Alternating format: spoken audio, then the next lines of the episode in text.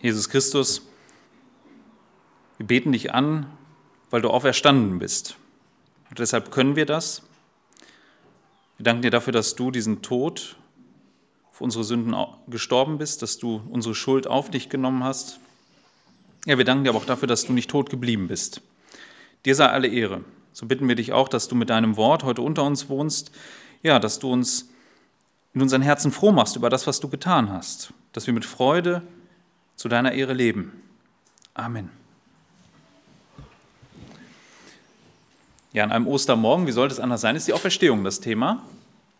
Ähm, ich habe es tatsächlich mehr als ein Thema genommen. Wir werden so drei größere Texte zum Thema der Auferstehung uns anschauen heute. Und es ist ja so eine Sache mit der Auferstehung. Also ich glaube, es gibt ähm, kein historisches Ereignis, das so gut belegt ist, das auf der anderen Seite aber auch so groß angezweifelt wird. Also es war zu allen Zeiten so. Das ist nichts Neues. Was vielleicht neu ist, ist die Haltung der, der Leute. Also wir, wir leben in einer Zeit, da, da, haben die Menschen ja das Bild, dass, dass Gott von außen überhaupt nicht mehr in diese Welt eingreift. Der hat ja mit dieser Welt nichts mehr zu schaffen. Also die wenigen Leute, die vielleicht noch an einen Gott glauben in unserer Gesellschaft, die würden sagen, ja, aber der tut ja nichts. Das läuft so alles vor sich hin. Alles, was ich nicht naturwissenschaftlich erklären kann, also messen kann, das gibt es auch nicht.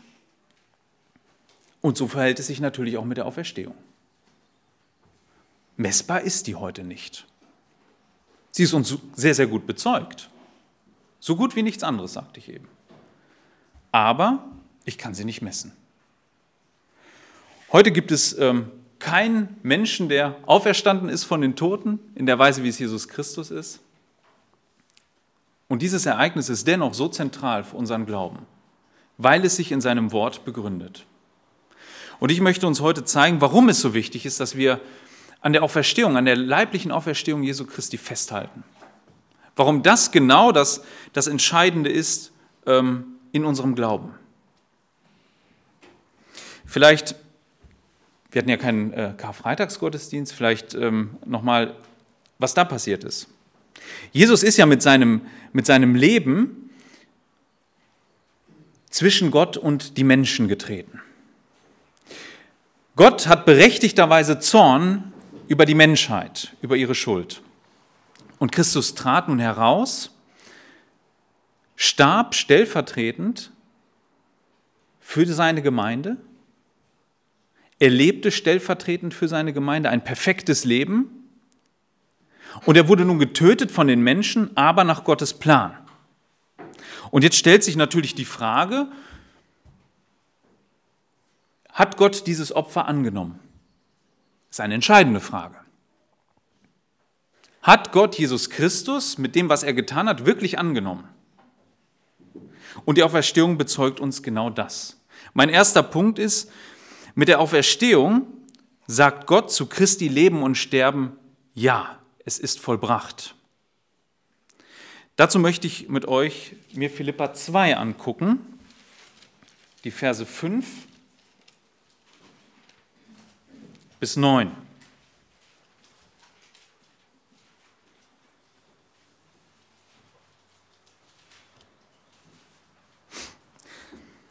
Paulus sagt dort der Gemeinde in Philippi, denn diese Gesinnung sei in euch, die auch in Christus Jesus war, der, da er in Gestalt Gottes war, es nicht für einen Raub achtete, Gott gleich zu sein, sondern sich selbst zu, nicht, zu nichts machte und Knechtsgestalt annahm, indem er in Gleichheit der Menschen geworden ist und in seiner Gestalt wie ein Mensch erfunden. Sich selbst erniedrigte, indem er gehorsam wurde bis zum Tod, ja zum Tod am Kreuz. Darum hat Gott ihn auch hoch erhoben und ihm den Namen gegeben, der über jedem Namen ist, damit in dem Namen Jesu jedes Knie sich beuge, der himmlischen und irdischen und unterirdischen und jede Zunge bekenne, dass Jesus Christus Herr ist zur Verherrlichung Gottes des Vaters. Genau diesen Gedanken, den ich eingangs sagte, ähm, entfaltet Paulus hier. Jesus Christus trat zur Menschheit und in die Mitte zwischen Gott und Mensch als Mittler, würden wir sagen. Er vermittelt. Er hat sich ganz und gar dem Willen Gottes gebeugt. Nicht seinen eigenen Willen hat er in den Vordergrund gestellt. Nein, er hat sich ganz zurückgenommen. Und Gott hat ihn dafür hoch erhoben. Er hat ihn erhöht. Also mit Auferstehung und Himmelfahrt bestätigt er ja, er ist wahrhaft der Christus. Es ist doch so, dass egal wie groß ein Mensch auch im Alten Testament war, wenn er gestorben ist, ist er zur Erde geworden, wie jeder andere auch. Christus aber nicht. Nein, Gott hat ihn nicht tot gelassen. Er hat ihn hoch erhoben. Er hat ihm einen Namen gegeben, der über allen Namen ist. Ja, das ist eine neue Qualität. Das Alte Testament kennt dies nicht. Es kennt den Tod. Jawohl, den kennt es. Aber dass jemand aufersteht und nicht mehr stirbt, kennt es nicht. Es kennt die, die entrückt sind, zwei Leute. Aber es kennt keinen, der den Tod überwindet. Erst mit Christus wird der Tod überwunden. Daraus folgt etwas, was Paulus sagt über das Leben der, der Christen. Er leitet es ein, diese Gesinnung sei in euch. Das hat praktische Konsequenzen für uns. Es ist nicht nur so, dass wir einfach ähm, das zur Kenntnis nehmen und sagen, ja, dann ist er auferstanden. Nein, dass Christus äh, sich so klein gemacht hat und Knechtsgestalt annahm und sich so Gottes Willen komplett untergeordnet hat, ist der Maßstab für unser Leben. Gott ging es nicht darum, dass wir einen, Auf, äh, einen Maßnahmenkatalog abarbeiten, sondern dass wir von dieser Gesinnung lernen. Er bestätigt ja wohl, so gefällt es mir. Genau so. So möchte ich verherrlicht werden, wie Christus es tat. Also mit der Auferstehung, und das ist der erste Punkt, hat Gott ein Ausrufezeichen gesetzt hinter dem Leben Jesu. Er hat gesagt, genau so ist es mir wohlgefällig. Genau so. Der zweite Punkt, den finden wir in Römer 4, Vers 13. Und er geht bis zum Rest des Kapitels. Gott findet auch ein Ja zu denen, die glauben. Und er rechtfertigt sie aus Glauben. Das Ganze bezeugt die Auferstehung. Das heißt in Römer 9, Vers, äh 4, Vers 13, denn nicht durch Gesetz wurde dem Abraham oder Nach, seiner Nachkommenschaft die Verheißung zuteil, dass er der Welt Erbe sein sollte, sondern durch Glaubensgerechtigkeit. Denn wenn die vom Gesetz Erben sind, so ist der Glaube zunichte gemacht und die Verheißung aufgehoben. Denn das Gesetz bewirkt Zorn. Wo aber kein Gesetz ist, da ist auch keine Übertretung. Darum ist es aus Glauben, damit es nach Gnade sei, damit die Verheißung der ganzen Nachkommenschaft fest sei, nicht allein der vom Gesetz, sondern auch der vom Glauben Abrahams, der unser aller Vater ist. Wie geschrieben steht, ich habe dich zum Vater vieler Nationen gesetzt vor dem Gott, dem er glaubte, der die Toten lebendig macht und, das Nichtseinende ruft, wie wenn es da wäre. Der gegen Hoffnung auf Hoffnung geglaubt hat, damit er ein Vater vieler Nationen würde, nach dem, was gesagt ist. So wird deine Nachkommenschaft sein. Und nicht schwach im Glauben sah er nicht seinen eigenen, schon erstorbenen Leib an, da er fast 100 Jahre alt war, und das Absterben des Mutterleibes der Sarah und zweifelte nicht an der Verheißung Gottes durch Unglauben, sondern wurde gestärkt im Glauben, Gott die Ehre gebend. Und war der vollen Gewissheit, dass er, was er verheißen hatte, auch zu tun vermag. Darum ist es ihm auch zur Gerechtigkeit gerechnet worden. Es ist aber nicht allein seinetwegen geschrieben, dass es ihm zugerechnet worden ist, sondern auch unseretwegen, denen es zugerechnet werden soll, die wir an den glauben, der Jesus unseren Herrn aus den Toten auferweckt hat der unserer Übertretung wegen hingegeben und unserer Rechtfertigung wegen auferweckt worden ist. Es gibt eine Frage, die im Römerbrief behandelt wird. Reicht das Evangelium aus, um einen Menschen zu retten? Nur durch Glauben? Oder muss der Mensch etwas dazu tun? Paulus wird hier sehr konkret. Er sagt nein, er kann nichts dazu tun.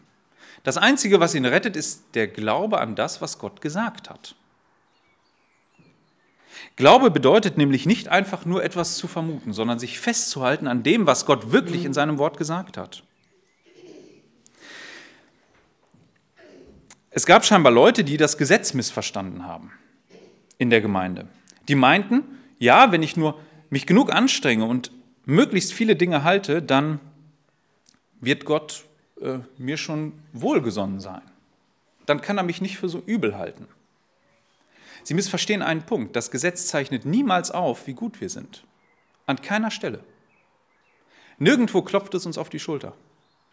Nirgendwo sagt es, das hast du jetzt aber besonders gut gemacht. Kein Gebot ist darauf angelegt, uns zu sagen, ja, fein. Paulus bringt es auf den Punkt und sagt, das Gesetz bewirkt Zorn. Es zeichnet unsere Übertretungen auf. Es zeichnet auf, wo wir nicht nach Gottes Maßstab leben.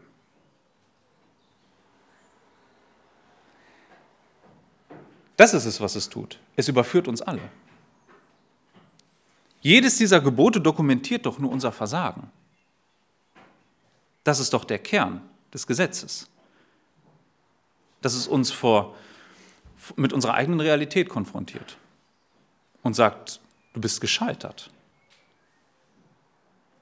Also wie wird ein Mensch jetzt vor Gott gerecht, ist die Frage. Und da sagt Paulus, das könnt ihr im Alten Testament schon am Leben Abrahams sehen. An einem Beispiel macht er es deutlich. Da war das Gesetz noch gar kein Thema. Folgendermaßen ist ein Mensch gerecht geworden. Abraham, fast 100 Jahre, seine Frau, 90. Und Gott hat ihnen eins in Aussicht gestellt, nämlich einen Nachkommen, einen gemeinsamen. Jetzt hätte man ja mit dem Kopf schütteln können. Also für uns im Nachhinein ist es ja, natürlich ist Abraham in dem, in dem Alter Vater geworden, aber stellt euch das mal wirklich vor. Also ich, ich kenne jetzt keinen Hundertjährigen an dieser Stelle. Ähm, Soll es aber geben, ne? Und ich kenne auch keine 90-jährige Frau. Ich weiß, äh, es, es, es gibt solche Leute, aber unter uns ist ja auch keiner in dem Alter. Nun stellt euch vor, die würden behaupten, dass sie nochmal Eltern würden. Das ist so unfassbar. Abraham hat das aber nicht zum Anlass genommen. Er dachte, ich, ihm war klar, also biologisch ist das nicht mehr machbar. Das war klar. Und das dokumentiert die Bibel sehr deutlich an der Stelle. Biologisch war da nichts mehr zu hoffen, dass die noch irgendwie Kinder kriegen würden. Und dennoch glaubte Abraham. Das heißt, er hat gelernt, nachdem er einige Versuche unternommen hat, selbst ein Kind in die Welt zu setzen, zum Beispiel mit der Magd, oder dann versucht, einen Erben zu benennen, nämlich seinen Knecht, der in seinem Haus geboren ist, hat er doch eine Lektion äh, gelernt, dass das alles Irrwege sind. Er musste sich jetzt ganz auf Gott verlassen. Und er hat Gott geglaubt. Er hat geglaubt, ja Gott, wenn du das sagst, dann wirst du das so tun. Und das rechnet Gott ihm jetzt zur Gerechtigkeit an.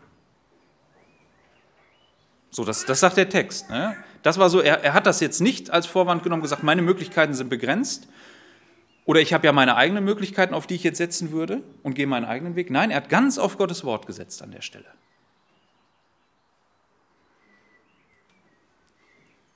Jetzt sagt Paulus, das ist auch für uns schon aufgezeichnet worden, damit wir wissen, dass Gott so rechtfertigt. Gott hat das Ganze aber nochmal übertroffen, damit wir wissen, wir sind wirklich gerecht vor ihm. Christi Werk hat wirklich unsere Sünden vergeben. Und das ist der letzte Satz, der unserer Übertretung wegen hingegeben und unserer Rechtfertigung wegen auferweckt worden ist. Jesus ist auferweckt worden, um uns wirklich zu versichern, dass dieses Opfer reicht. Kein Opfer im Alten Testament ist jemals wieder ins Leben gekommen. Keins. Es konnte niemals die Sünden der Menschen vollkommen wegnehmen. Christus kam wieder ins Leben und das spricht uns zu, ihr seid wirklich gerecht worden. Das reicht. Ein für alle Mal ist eure Schuld von euch abgewaschen. Nicht nur die aus der Vergangenheit, wirklich alle Schuld. Der, Spruch, der Zuspruch, den Gott uns gibt in der Auferstehung ist, ihr seid gerecht. Dabei übersieht er nicht einfach nur So nach dem Motto, ich mache jetzt die Augen zu, ich sehe eure Schuld nicht mehr. Nein, sie ist gesühnt. Sie ist weggeschafft. Der, der als Mittler zwischen uns getreten hat, hat wirklich vermittelt. Der Zorn Gottes ist abgewendet, ein für alle Mal. Und ihr könnt ihm nichts hinzufügen. Da fehlt nichts mehr.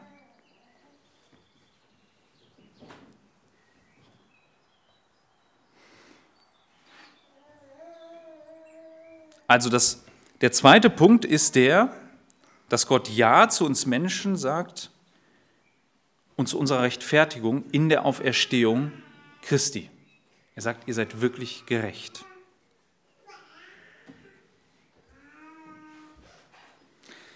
Das nächste ist, Gott beginnt eine neue Schöpfung. Dazu möchte ich 1 Timotheus 15 aufschlagen. Bis dahin ist es entscheidend, was Paulus die Korinther lehrt.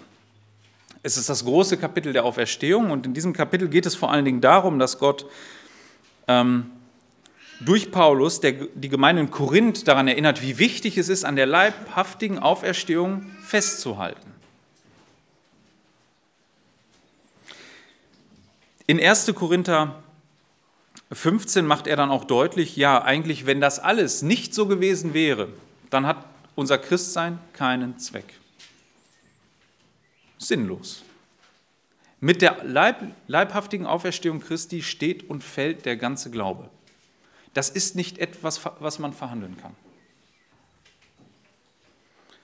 Und wo man darüber denken kann, wie man möchte. Ich möchte in Abschnitt 20 bis 28, wir werden nachher nochmal zu 1. Korinther zurückkommen, aber 20 bis 28 soll der erste Abschnitt sein. Dort heißt es, nun aber ist Christus aus den Toten auferweckt, der Erstling der Entschlafenen. Denn da ja durch einen Menschen der Tod kam, so auch durch den einen Menschen die Auferstehung der Toten. Denn wie in, Ad, denn wie in dem Adam alle sterben, so werden auch in dem Christus alle lebendig gemacht werden.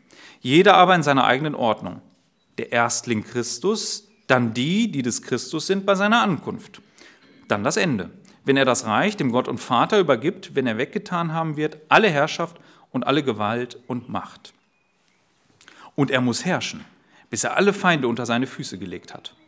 Als letzter Feind wird der Tod weggetan, denn alles hat er seinen Füßen unterworfen. Wenn er aber sagt, dass alles unterworfen sei, so ist es offenbar, dass der ausgenommen ist, der ihm alles unterworfen hat. Wenn ihm aber alles unterworfen sein wird, dann wird auch der Sohn selbst dem unterworfen sein, der ihm alles unterworfen hat, damit Gott alles in allem sei.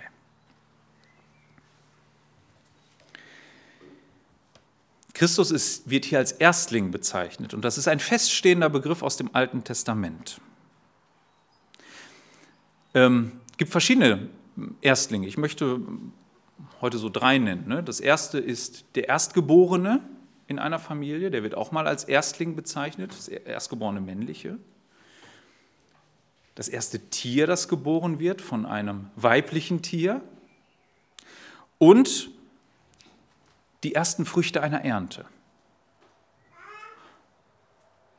Und ich glaube tatsächlich, das ist hier der Aspekt, den er meint, die ersten Früchte einer Ernte. Die machen nämlich Folgendes. Die geben einen Vorgeschmack auf das, was kommt. Wenn ein Jude jetzt die ersten Früchte abgeerntet hatte, dann war angewiesen, diese Gott zum Opfer darzubringen. Ja, je nachdem, was es war. Ne?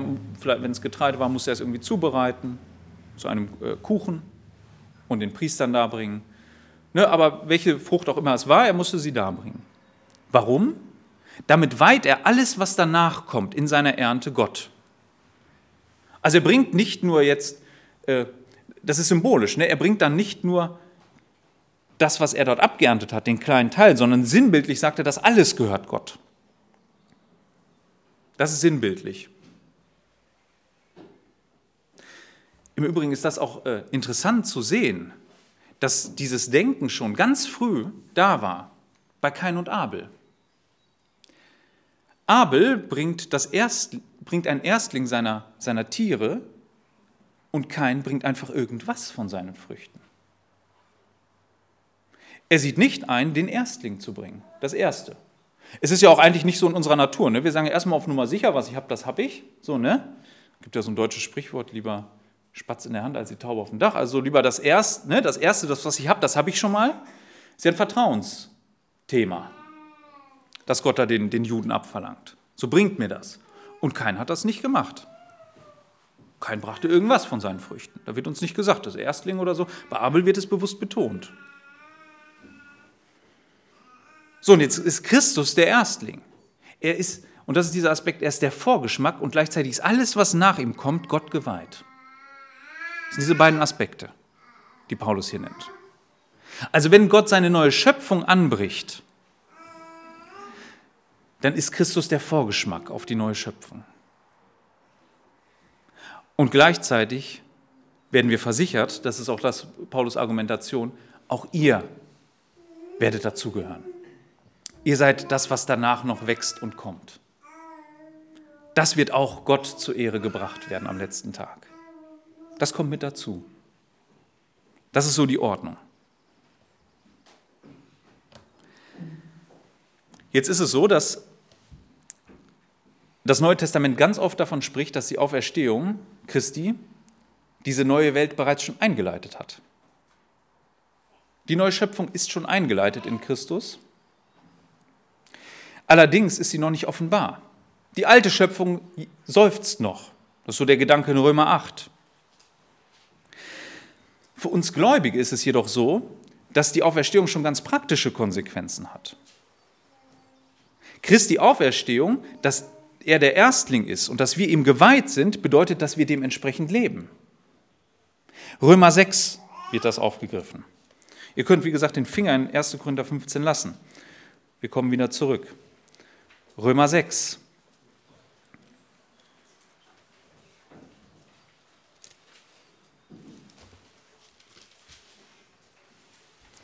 Vers 11 bis 13.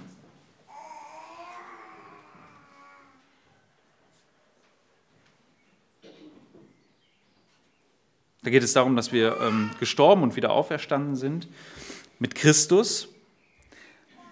Da steht in 11, so auch ihr haltet dafür, dass ihr der Sünde tot seid, Gott aber lebend in Christus Jesus. Also herrsche nicht die Sünde in eurem sterblichen Leib, um seinen Begierden zu gehorchen. Stellt auch nicht eure Glieder der Sünde dar zu Werkzeugen der Ungerechtigkeit, sondern stellt euch selbst Gott dar als Lebende aus den Toten und eure Glieder Gott zu Werkzeugen der Gerechtigkeit. Paulus verknüpft in diesem Kapitel das Handeln Jesu mit der Gemeinde. Er sagt, das kann man nicht trennen. Christi Tod für unsere Sünden ist gleichzeitig auch unser Tod für die Sünden. Wir sind für die Sünde nicht mehr ähm, Laufbursche. Ja, wir sündigen noch. Paulus kommt da im späteren Kapitel noch, das ist gar nicht die Frage. Aber es ist nicht mehr unser Herr. Die Sünde wird nicht das letzte Wort in unserem Leben haben. Es wird nicht der bestimmende Maßstab unseres Lebens sein. Wir haben einen neuen Herrn. Christus hat nämlich eins getan. Mit der Auferstehung hat er uns ein neues Leben geschenkt. Das bedeutet, dass wir ihm gehorchen und ihm ganz unterstellt sind. Wir gehören zu seiner neuen Schöpfung.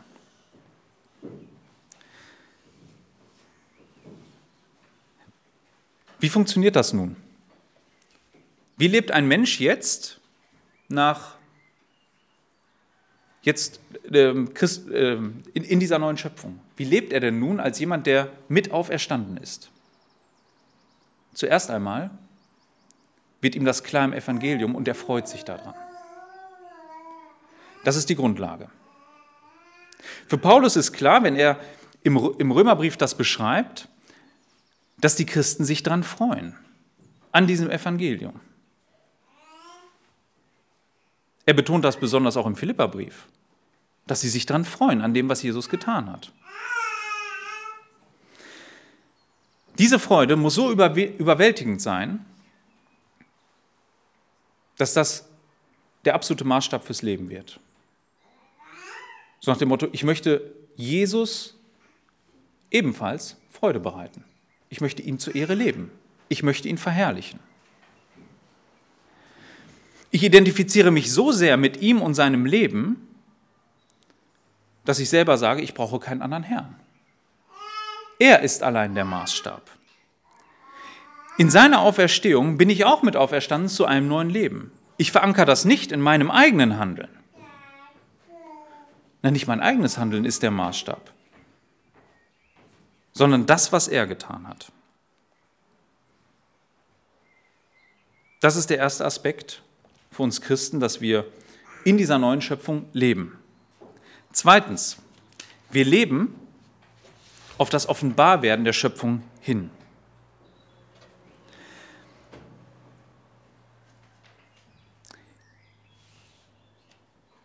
Es gibt eine besondere Betonung in dem äh, Text, den Erwin am Anfang gelesen hat, in Lukas, im letzten Kapitel, nämlich, dass Jesus wirklich leibhaftig auferstanden ist. Und tatsächlich ist dieses etwas, was, glaube ich, unter Christen so erwähnt wird, ohne wirklich die Bedeutung dahinter zu sehen. Was ist da passiert? In der Auferstehung und mit der neuen Schöpfung sagt Gott in einer Sache Ja zu einer leiblichen Schöpfung. Ich weiß nicht, ob ihr über den Aspekt schon mal nachgedacht habt. Für die Griechen gab es folgendes Denken, gegen das Paulus immer wieder ankämpft nämlich dass der Leib, in dem wir leben, eigentlich eine Art Gefängnis ist. Und wir müssten nun befreit werden mit unserer Seele und unserem Geist und dann wabern die dann in einer neuen Welt, die nur aus Geistern besteht. So kann man das beschreiben. Die Bibel betont aber besonders stark, dass Gott einen neuen Leib gibt. Eine neue Leiblichkeit. Gott sagt damit auch Ja zu seiner sehr guten alten Schöpfung. Er schafft gewisse Parallelen. Eine davon ist zum Beispiel, dass die neue Schöpfung mit der Auferstehung von Christus am selben Tag beginnt wie seine alte.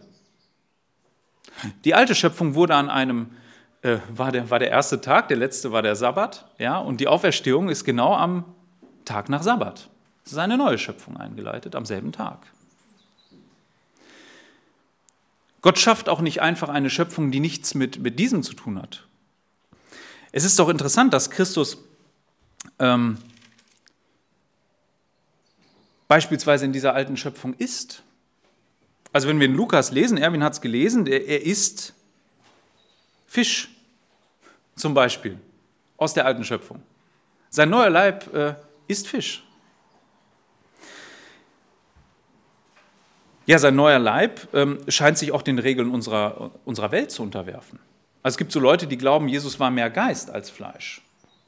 Ähm, die machen das meist so an, an ein, zwei Stellen fest. Eine davon ist zum Beispiel, dass er unter seine Jünger trat bei geschlossener Türe, was so in Johannes äh, erwähnt wird. Dem möchte ich mal Vorschub leisten. Das heißt, das heißt nicht, dass er durch die Wand ging. Das wird nicht erwähnt. Er war einfach da. Das bedeutet, es kann sein, dass, dass wie ähm, Petrus aus dem Gefängnis ging, die Tore aufgeschlossen wurden, ohne dass es einer registriert hat aber er physisch reingetreten ist? Wie gesagt, das ist, es sagt nicht, dass er durch, durch Wände gehen konnte. Das wird an keiner Stelle gesagt. Oder dadurch, dass er entrückt wurde, ja, von den beiden Emmaus-Jüngern, dass sie dadurch denken, Mensch, der konnte ja einfach so weg. Das wird auch nicht gesagt an der Stelle. Philippus war ja auch immer noch ein, ein Mensch, als er entrückt wurde, vor den Augen des Kämmerers weg. Nein, was das Neue Testament betont, ist besonders die Leiblichkeit Christi. Dass er einen neuen Leib hat, einen vollkommenen. Der trägt sogar die alten Wunden, was ich glaube, was einmalig ist an der Stelle. Denn wir kommen jetzt zu einem Abschnitt, wo Paulus über unseren neuen Auferstehungsleib spricht. Und er spricht darüber, dass, dass auch wir leiblich, leibhaftig auferstehen werden. Und das ist wieder in 1. Korinther 15. Und darauf warten wir. Ich möchte den Abschnitt lesen ab Vers 51.